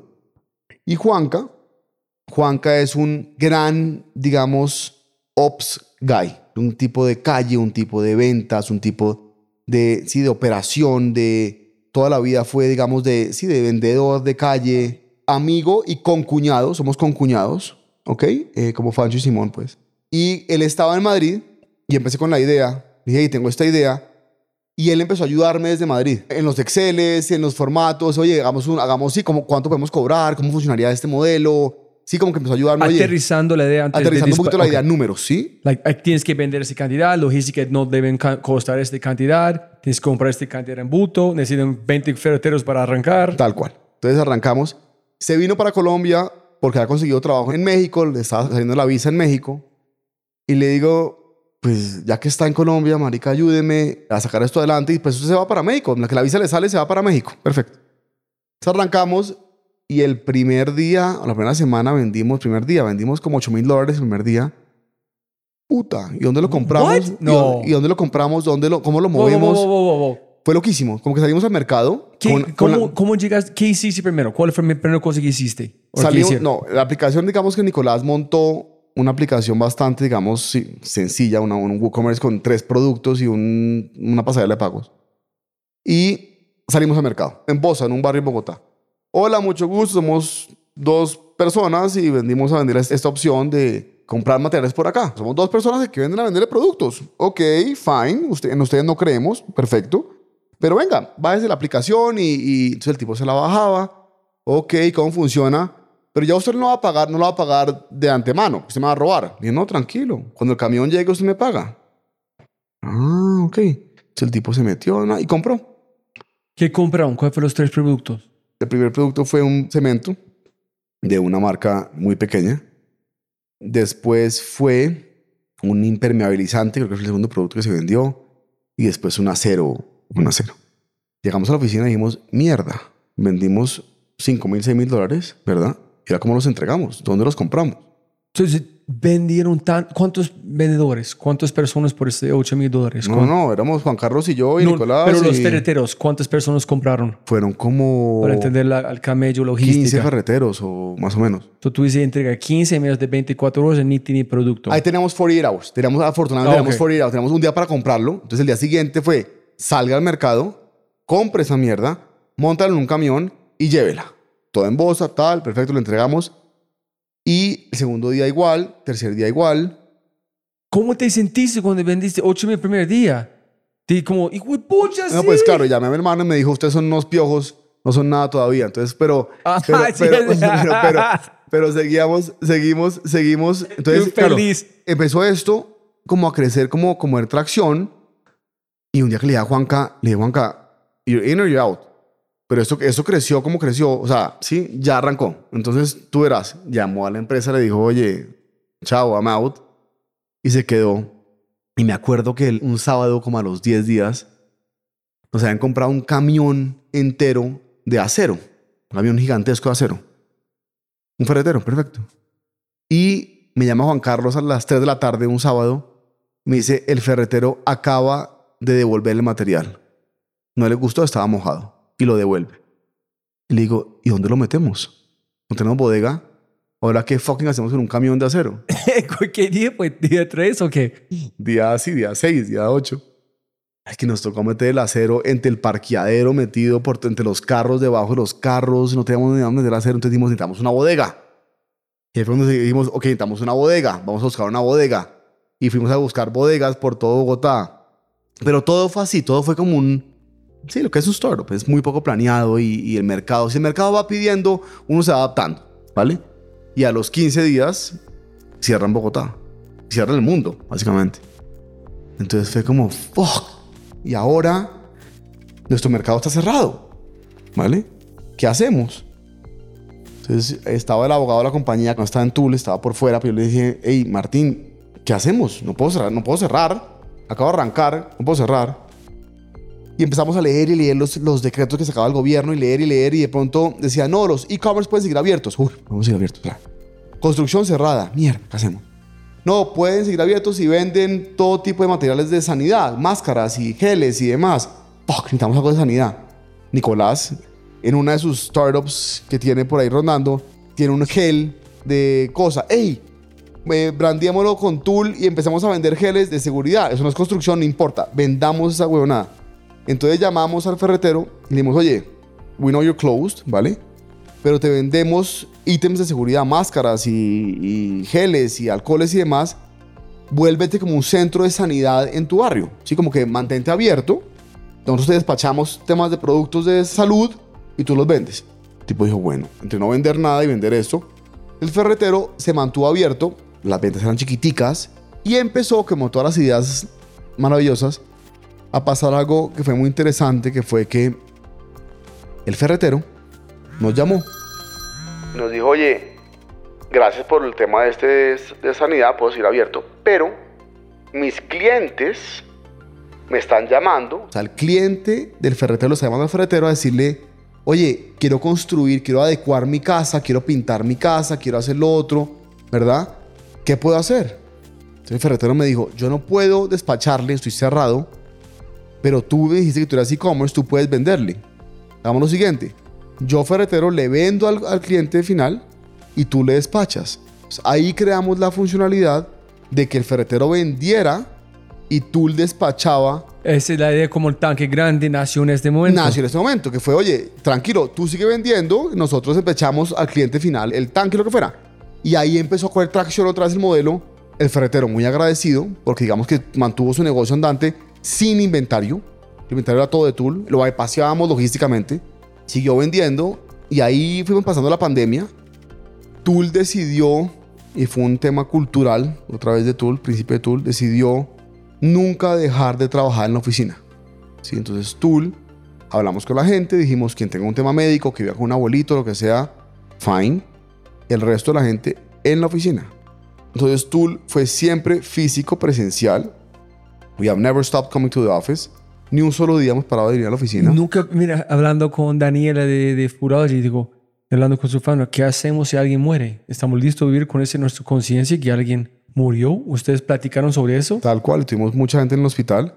Y tuvimos, y tuvimos una gente en el hospital, me acuerdo Andrés Basto, que es un gran tipo, que el médico, el médico, un día se le emputó en el hospital y le dijo, oye, eh, ¿a quién le entrego el computador cuando usted se muera? Porque el tipo en el hospital no paraba de trabajar en Tool y el médico emputado que le decía, pare de trabajar. Entonces como que fue una cultura maravillosa, era un riesgo sin duda. La gente en general en los startups es joven, ¿vale? A veces viven con abuelos y demás y esa gente sí se guardó. Pero el que vivía solo, un programador que venía de Venezuela y vivía solo, el tipo dijo, tengo 22 años, no pasa nada, y, y- y volvió a la oficina. Y desde la oficina, ¿por qué? Porque crear cultura a través de Zoom es muy jodido. ¿sí? Cuando tú empezó a abrir Bucaramanga, puta, contratar un city manager y un equipo y lo otro a través de Zoom es muy difícil. ¿Vale? Entonces, Juan Carlos y yo cogimos un carro, nos fuimos a Bucaramanga, nos miraban como aliens todo el mundo, llegamos a un hotel que estaba vacío, estaba abierto no sé cómo, y salimos a la calle a, vender Tool en la mitad de la pandemia. Esto fue en junio, o sea, junio, sí, a los tres meses, dos meses de haber, de haber cerrado las ciudades. Entonces, digamos que... Como tres zombies caminando en la calle. Tal cual. Pero fue una. Y Tool tiene un value, uno de los core values de Tool, así lo llamamos, se llama Smell the People. A Tool le gusta Smell the People. A Tool le gusta estar en presencia de la gente, del cliente. Me gusta estar en la calle con mi cliente y olerlo y estar ahí con la calle. Y estar con los compañeros de trabajo y olerlos. ¿Vale? Eso es parte de la cultura de Tool.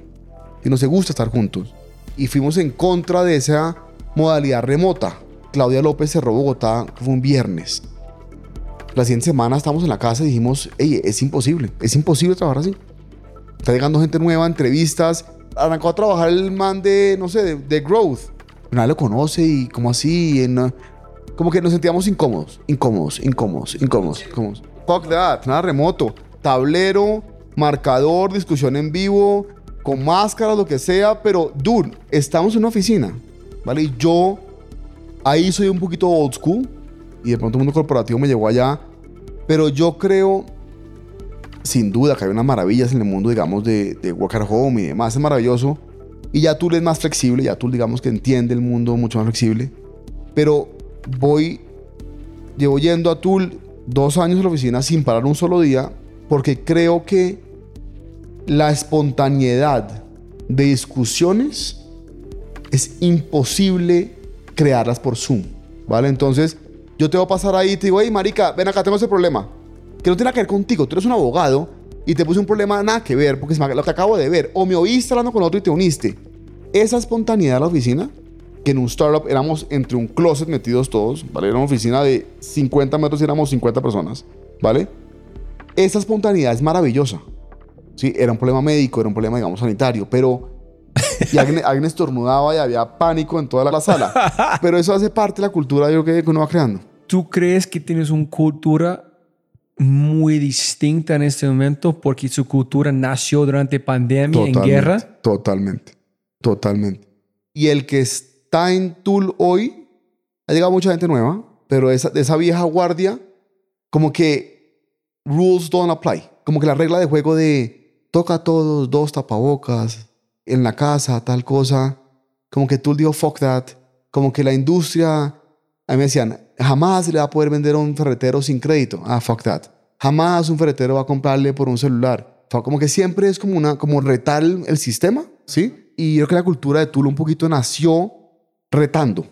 Yo creo que esta cosa con Hell, mí es una de las historias más chimba que yo he escuchado de encontrar una forma sí o sí. Y la gente hoy día los llama, oye, eh, necesito comprar otra vez geles marca Tool.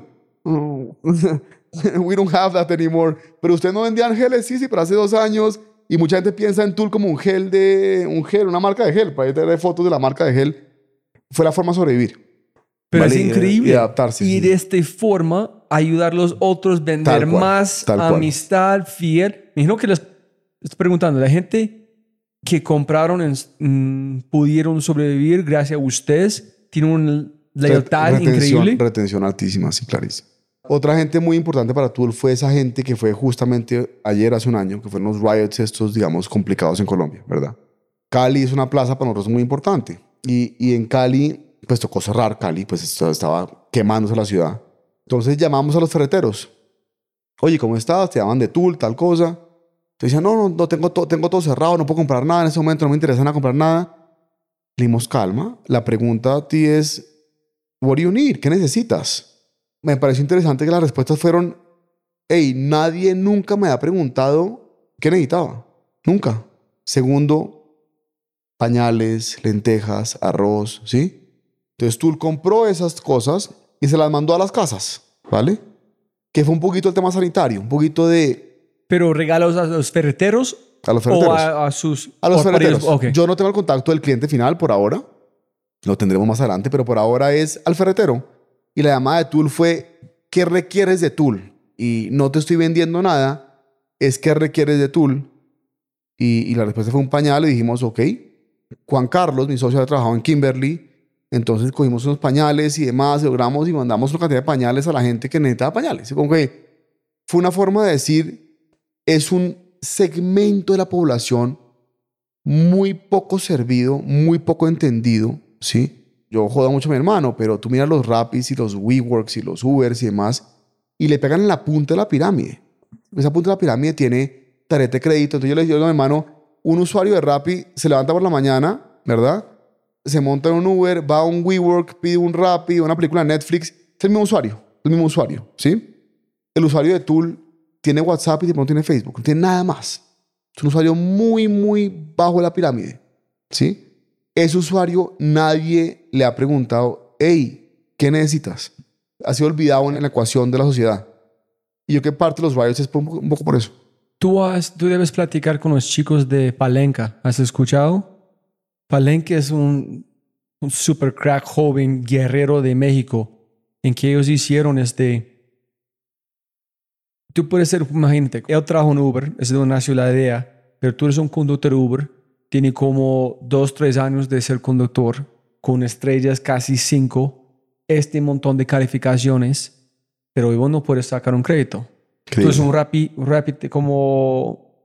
Ah, ya sé qué hacen, ya sé qué hacen. en ellos hacen back scraping Con base en ese scoring, con base en ese cosa. para darte un crédito. Beautiful. Entonces creo que ellos te pueden hablar con ustedes, por ser ferreteros, como pueden sacar un crédito a través del valor en comprar un camioneta u otra cosa. Entonces Tool ya está dando créditos al del camión, al ferretero, al cliente del ferretero, ¿sí? entendiendo un scoring diferente. ¿vale? Entonces me decían, pero tú no eres un buen banco. Yo le decía, pero a, a ver, un banco porque no le presta a esta gente, porque esta gente no tiene activos o tiene colaterales. Pero yo tengo que compran, cuando compran, cómo lo compran, cómo lo pagan, ¿sí? El default rate cuando compras una SKU, un producto de construcción versus un producto de, de uso, ¿sí? Es mucho más bajito. Cuando tú compras un cemento, una varilla, una pintura y te dan crédito, tu retorno a ese pago es mucho más fácil porque tú digamos que hay más lealtad a ese al retorno del pago. Si compras una, idea, un equipo de música, pues no es tan importante para ti, ¿entiendes? ¿Y cuándo recibes tu inyección de capital grande que acabas de En recibir? diciembre, ¿Cuánto fue? 180, Holy shit. ¿En antes fue casi nada? fue 20. ¿20 fue en cuándo? En diciembre del 2020 fue la ronda A y diciembre del 2021 fue la ronda B. ¿So durante pandemia hiciste esta ronda? Sí, a punta de Zoom, que cambió un poco en la serie B. En la serie A lo complicado fue intentar explicarle a un VC americano ¿Que es un ferretero? qué es un ferretero. Entonces me decían, ¿tú le vendes a Home Depot? Yo le decía, yo no le vendo a Home Depot. Yo le vendo a un ferretero. Y para ellos la ferretería, pues es, un Ace Hardware. No, no es un Ace Hardware. Claro, entonces era mostrándole fotos de favelas. Entonces decía, es, primero es el mercado. ¿Vale? Pon favelas y vas a ver lo que es mercado en la TAM. Es, es el mercado. Y le mostraba fotos de ferreterías y me decía, esta, esta, gente, esta gente no puede mover 120 billones de dólares al año en, en eso. Decían, sí los venden. Cuando vino un VC gringo el año pasado, como a mediado de año, y lo monté en el carro y le dije, bueno, me llevé a un barrio nuestro y le dije, bueno, from this point on, todo lo que veas tú, a la izquierda, a la derecha, es mercado de Tool. Todas las casas. Y estuvimos en el carro durante hora y media.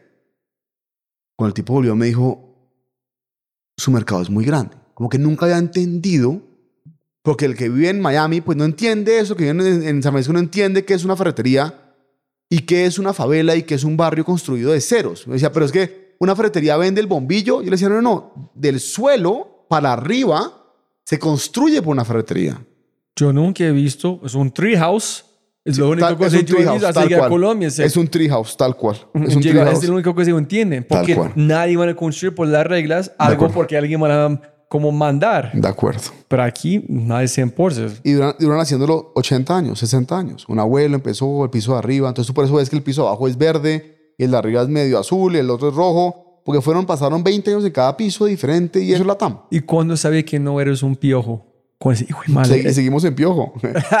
y, y- y Juan Carlos, mi socio, me acuerdo que el primer día que vendimos, eh, cuando logramos vender como, como 100 millones de pesos o 100 mil dólares, cuándo fue la cifra, otra vez, Felipe, vendimos 100 mil dólares. Y dijo, ¿en un día o acumulado? Juan Carlos, no acumulado. No, todavía son piojos. Chao. Eh, y, así, y así nos ha tenido siempre. Cada vez que se ven Juan Carlos y, Nicola, y, y, y mi hermano, ¿siguen siendo piojos? Sí, seguimos siendo piojos. siguen siendo piojos. Y es el cuento de los dos. Y el 120 fue, obviamente, me imagino que, ok, es grande, es igual de toda América Latina, expande. Ángeles de Morado, así. Si ustedes no creen, a la gente le gusta juzgar en este momento de crecimiento, en márgenes, en todo. Chévere, si no, vamos, no sé qué van a pasar en el mercado en ese momento, pero para mí, si ustedes no crecen, gente sufren. Ese es el punto. Yo le decía a un foro que tuve hace poquito, me decían, ¿qué sería tu mayor logro? Y otra vez, digamos, que yendo al mundo de rap y que me parece lo que han hecho es increíble. Que la gente en la calle dice, si me quitan rap y me muero. Yo he oído esa frase muchas veces, si me quitan rap y me muero, ¿vale? Cuando un ferretero o un cliente de un ferretero diga, si me quitan tul me muero, yo creo que ahí ya uno dice, I've made, sí, como que hice el cambio. Claro, ¿cómo llegó? Cuando el proveedor diga, si me quitan tul me muero, cambia el paradigma, ¿vale? Porque el paradigma, puta, es muy duro el status quo. Entonces el ferretero le cuesta cambiar. No confía en comprar por un celular, ¿verdad? Creo que Tool es de la única aplicación que yo he visto, debe haber ya más, pero yo no he visto ninguna otra. Nicolás lo creó, que fue que el ferretero puede pagar digitalmente, ¿verdad? Por el app, pero upon delivery. Todas las apps del mundo, uno paga digitalmente y después le entregan, ¿verdad? Como el ferretero no cree y piensa que uno va a robar, uno dice, tranquilo, no me pagues todavía, pide. Cuando llegue el camión y lo veas con tus ojos afuera de tu casa, de tu ferretería, me pagas digitalmente o por efectivo o lo que quiera. Morado entrego de día después. Las muchachas, no, no, no, no, quiero hoy. Es muy rápido. Yo no tengo la plata, tengo que pagar mañana. Entonces, Pasa. la primera dice, no, no hay problema. Tómalo, págame mañana. Pero ellos están tan asustados que llegó tan rápido. No tengo necesito cinco más clientes para pagarte. Pasa Entonces, es un problema. Ese pasa con ustedes, me Me imagino, pasó ¿no? mucho, entonces tenemos un equipo de servicio al cliente llamando a decir, "Maña- tu pedido va mañana, acuérdate por favor, ¿estás listo para recibirlo? Sí o no, porque no pasó mucho eso. Como antes pedían llegaba a los 5 o 7 días, le llegaba el camión, ¿esto de dónde es? De Tul, lo pedí ayer. Pues sí, acá estamos. Eso, eso fue como cambiando un poquito el ejercicio. Y listo, las últimas preguntas sobre Tool. ¿Qué has visto en impacto que tú nunca imaginaste? Que fuera de su margen de su imaginación. Cosas que está pasando en la comunidad, los barrios, gracias a Tool. Puta, tener cuatro países en año y medio, dos años en pandemia era inimaginable para mí. Uno, sí. O sea, para mí estar en Brasil, México, Colombia, Ecuador, en cuatro países en año y medio, dos años, sin duda inimaginable. Tener, digamos, ferreteros comprando por Tool más de cuatro veces al mes, y, más de una vez por semana, digamos, consistentemente, digitalmente, sin crédito, sin nada, para mí es un tema que me sigue sorprendiendo, como que un ferretero de 70 años que compre por Tool, que pida Tool, que se meta a la aplicación, que navegue la aplicación. Lo que hemos logrado, digamos, ese cambio tan rápido, para mí sí va mucho más tiempo. Lo que llamaba yo en la industria de los taxis, que el radioteléfono, que hoy en día uno ve los taxis como con 10 aplicaciones en el dashboard, eso demoró, no sé, 10 años. En llevamos año y medio y ya uno ve ferreteros con el móvil pegado a la mano. Entonces digamos que uno la expansión para me ha parecido increíble y realmente ver un cambio tan rápido en el ferretero a la hora de... ¿Y los ferreteros es voz a voz? ¿Cómo ustedes están o ustedes están golpeando? en Hay dos, hay varios, digamos que hay voz a voz, hay golpeando con ¿Pero cuál hunters. fue su fuerza Eh, inicial? golpeando con hunters, sin duda golpeando. Entonces, úsalo. No, no, estoy aquí, muéstrame, listo, compra sus- Otra vez en COVID. ¿A qué viene, señor? Nos acerque, tal cosa. No, estoy desde lejos. Aquí vengo a vender una aplicación. en la calle. Claro, en la aplicación. Entonces, digamos que siempre hay un rechazo. Yo creo que el COVID nos ayudó. El COVID le dijo al ferretero, hey, te vengo a dar la aplicación hoy, nunca me vuelves a ver, tranquilo. Como que entiende que yo soy digital. Y ese cambio, creo que el COVID como que nos ayuda a fast forward esa, ese cambio. Creo que acá hay algo muy lindo con esta parte de piojo, que es antes las empresas grandes viendo esos ferreteros como piojos. Y ustedes abrazando, sí Total. somos piojos, pero Total. somos piojos de billón. Total. En allá es el impacto. Sí, y yo- Billones de piojos es como una hormiga, no, pero la masa de hormigas en el mundo pesa mucho más de los seres humanos. Sí, sí, sí, sí, de acuerdo. Yo creo que eso es. Ese, ese cambio es muy lindo y ojalá, sí, ojalá el productor que nos ve como piojos hoy en día entienda el valor que es Tool para el mundo. Qué lindo, hermano. ¿Cómo te sientes? Muy contento, muy orgulloso, muy contento. Muy contento. Muy contento, muy contento, muy orgulloso. Y que, listo, hay algo que olvidamos de mencionar de tú antes. No, no. ¿Has platicado con sus compañeros de Argos después de ver cómo Algunos, su con éxito? bastantes me converso diariamente. Ellos Eh, están, "Hey, quiero trabajar, ¿tienes puesto? algunos, Estoy- algunos me los he traído, otros no me quieren tanto. ¿Y por qué? Yo siento que he pisado muchos egos. He pisado muchos egos de que todo en la industria está inventado. Y una corporación grande, creo que lo que más se oye es, uy, eso ya lo hicimos. Y nunca sirvió. Uf, eso lo hemos pensado 25 veces. Nunca ha servido. Para mí esa arrogancia corporativa es muy berraca. ¿Listo? Y yo, mi consejo en verdad a los emprendedores de hoy en día, se los digo siempre, lo dije ayer otra vez en un foro que tenía. Hey, please, arrogancia en la puerta, déjenla atrás, sean personas normales porque esos cargos, ¿no? Yo soy el vicepresidente mundial de tal cosa en com- la corporación tal. Esos cargos van matando la bondad de teaching smart people how to learn. Lo más difícil que hay en las corporaciones es teaching a smart corporation how to learn. Es muy complicado. Sí, también dijo algo muy lindo. es, Necesito una empresa ambicioso, pero un CEO líder humilde. Es que esta persona puede escuchar, pero tú quieres de gente que quieren cómo cambiar el mundo, Sí, no al total, revés. Total, estoy de acuerdo contigo. No Total, quieres un algo con ego, una empresa humilde, necesitas al revés. totalmente de acuerdo.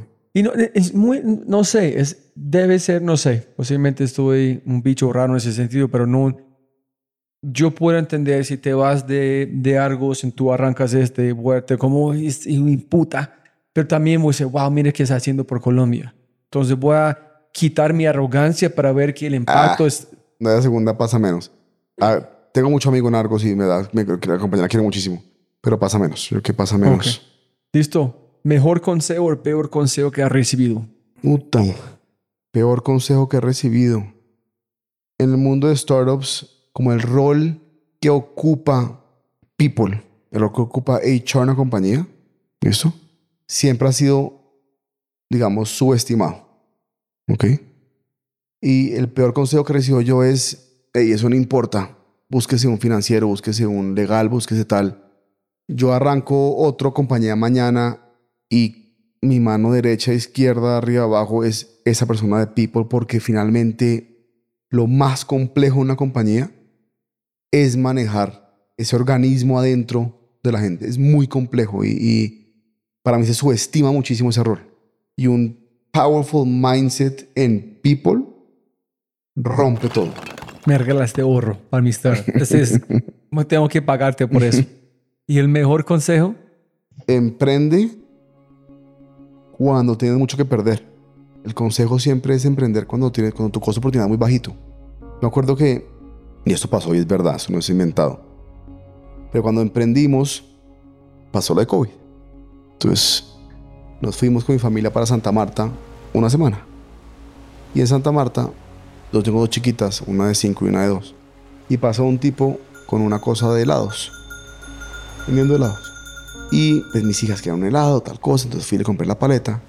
Y el tipo en la paleta tenía en la correa, pues en la, en la tira de la nevera de Icopor, tenía un chupo, un pacifier, lo tenía pegado a la, a la cosa. Estoy hablando con el tipo, me dice, le digo, oye, ¿por qué tiene un chupo pegado acá? Y me dice una frase que marcó y me dijo, porque cuando el sol, cuando el sol me talla la correa, la quiero quitar, miro abajo, veo el chupo, sé que tengo un niño en la casa y sigo, sigo caminando por la playa. Entonces, como que Ese no es una mentira, es de verdad. Es Sí, sí, me hace- me hace una playa en Santa Marta, me acuerdo perfecto.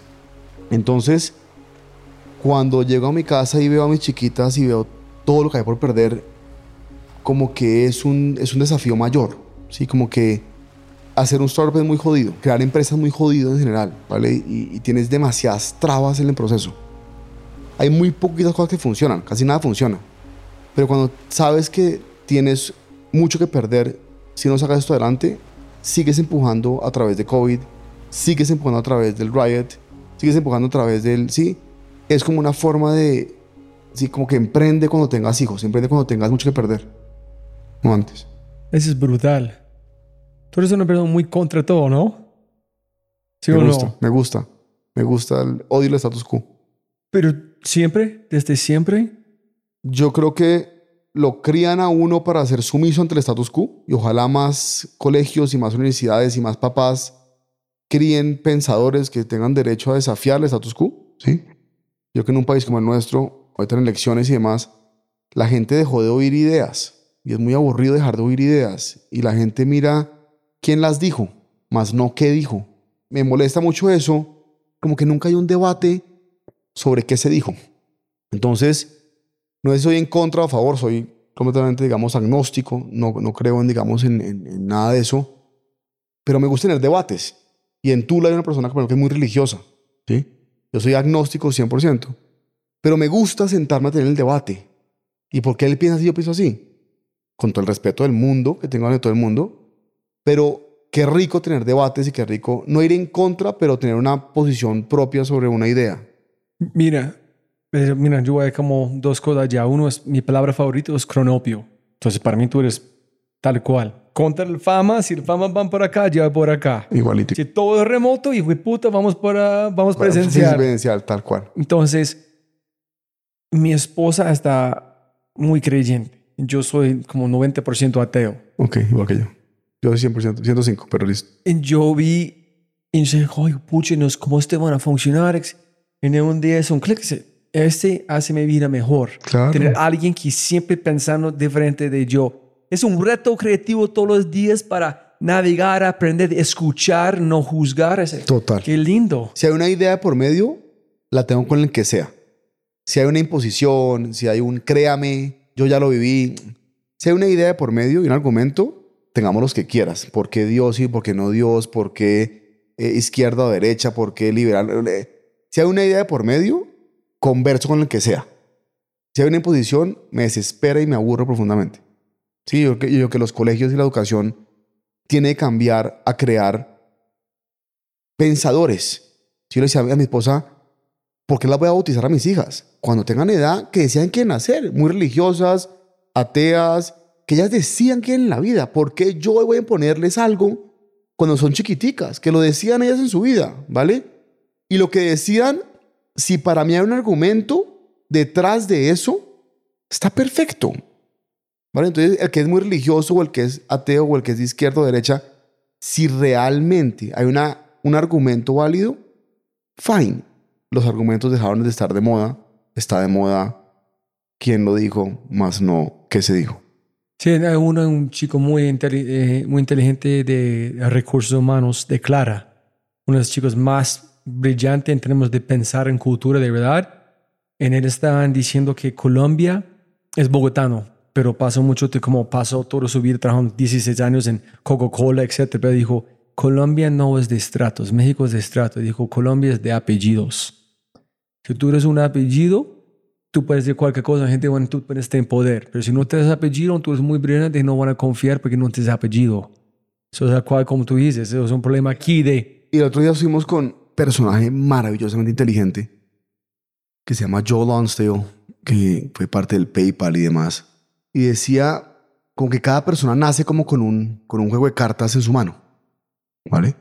Y tienes que hacer lo que puedas con ese juego de cartas. En Latinoamérica, lo dijo tal cual, una persona de apellido tiene un juego de cartas que nació así, con ese apellido.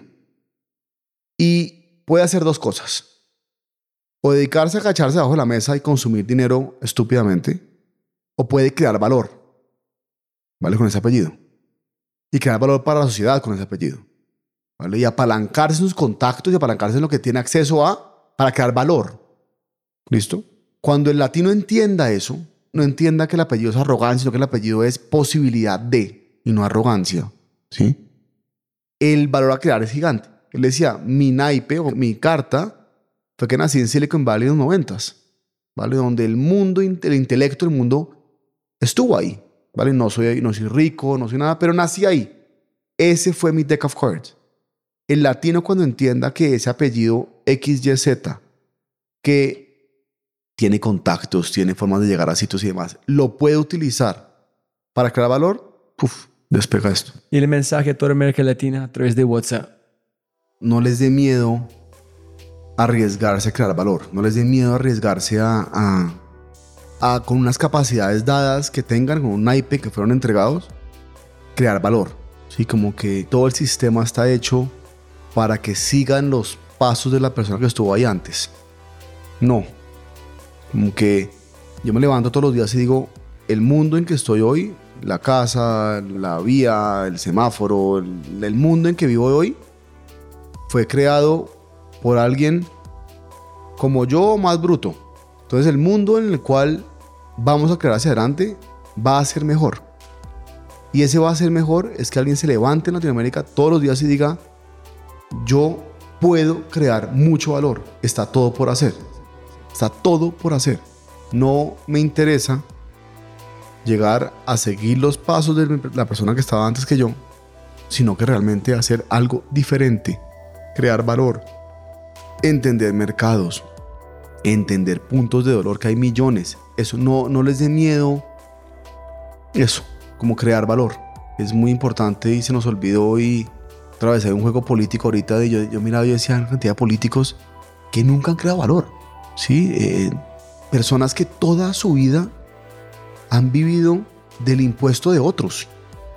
Decía, qué difícil debe ser acostarse a dormir a los 80 años y decir, nunca en mi vida creé nada, nunca en mi vida creé valor. ¿sí? Yo creo que si yo fuera mandatario, pasé una ley que dijera, usted puede recibir una herencia, sí, solo sí, usted ha creado más que esa herencia. Si usted ha creado más valor que lo que va a recibir, fine. Recíbalo porque es, un IP, es un deck of cards. Usted no tiene derecho a recibir algo que usted no creó. Creo que hay mucha gente que realmente o vive del fisco, o vive de la herencia, o vive de una idea. Hey, dude, levántate y crea valor o vete de la ecuación, porque no te mereces estar acá. Imagínate tú a los 80 años, oye, ¿tú qué dijiste? No, toda mi vida recibí un sueldo del Estado. ¿Y el sueldo cómo se creaba ese sueldo? No, por impuestos.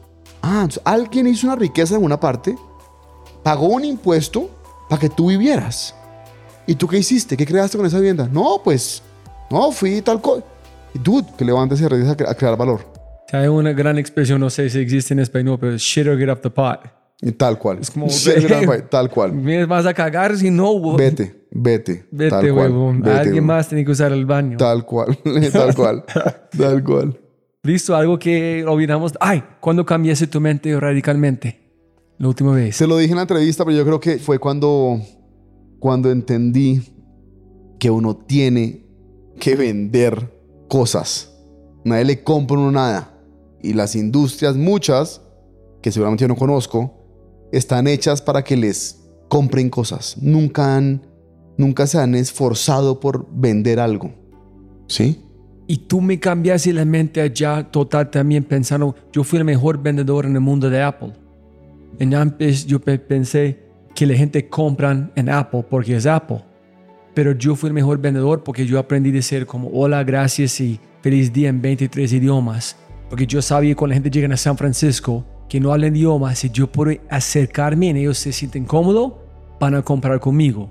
So yo vendí, sin embargo la gente van a comprar tú puedes sacar mucho más valor a la gente. Claro, claro. Y tú, yo que Apple es el dueño del mundo, entendió un consumidor. Y entendió que él tiene que venderle a un consumidor, ¿vale? tiene que crearle valor a un consumidor. Y mostrarle el valor, comunicar el valor que tiene. Comunicarle el valor que tiene, ¿vale? Y, y entender, entender cómo consistentemente, ¿listo? Están creando productos que agregan valor. Y no es no importa, aquí nadie tiene información, nadie tiene otra opción que comprarme. Es muy diferente. Sí, y eso para mí fue un gran cambio entre el mundo. Gracias a ustedes, copiando por bar en Bucaramanga. Tal cual. Es aquí digo Alejandro, creer, crear, comunicar, cobrar. Tienes que creer en la cuenta, como crear la cuenta que es real, comunicar que es así, no vender y cobrar. cobrar y cobrarla. Estoy de acuerdo. Brutal. Siempre gana más plata, no más tiempo. Oye. Gracias. Chévere. Me encantó. Brutal. Buena conversada.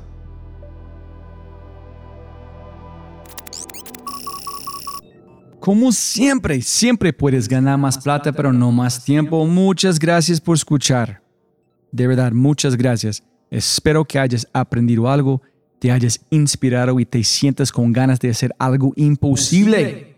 No lo olvides. Si este podcast te parece increíble, hay otras cosas alucinantes que puedes encontrar en thefryshow.com.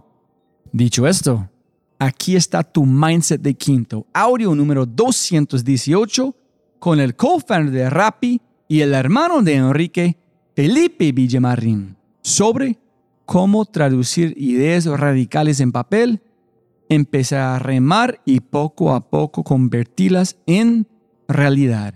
Enjoy.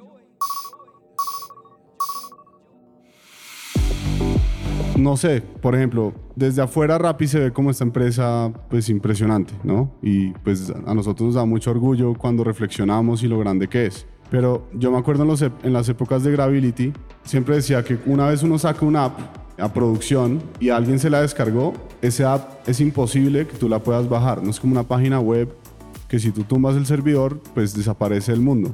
El app siempre va a estar ahí. Entonces, cuando nosotros sacamos el app de Rappi, cuando empezamos la empresa, nosotros ya no había reversa. Mucho de lo que, digamos, cómo se siente la empresa por dentro es muy parecido al mismo día donde qué son las cosas que hay que hacer, de verdad cuánto tiempo tenemos o qué es lo que hay que lograr y démosle, rememos todos los días y así se siente todos los días, es reme, trabaje, reme, trabaje, que las cosas buenas vienen. Y eso es mucho de, pues no sé, de mi personalidad y eso yo creo que se lo leí mucho a mi mamá, que en los peores momentos de la crisis del 99 o cuando ella era ministra que la guerrilla le reventaba una torre en- y se quedó, o hubo un apagón durísimo de todo el país cuando ella- era ella porque pues, la guerrilla quién sabe reventó algo. Pues no importa, a trabajar y a resolver los problemas y a darle y a darle y a darle.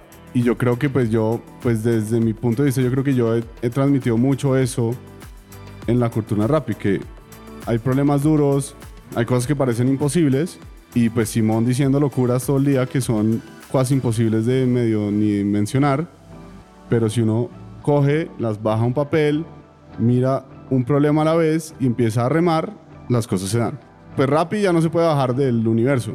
Siempre puede haber, yo puedo dejar el app descargada en mi celular para siempre. Pero siendo una empresa de 10 personas, siendo una empresa de 3.000 o 4.000 personas, pues es lo mismo lo que hay que hacer. Hay que seguir trabajando. No hay que sentirse jefe del mundo o, demás, sino que hay que seguir trabajando.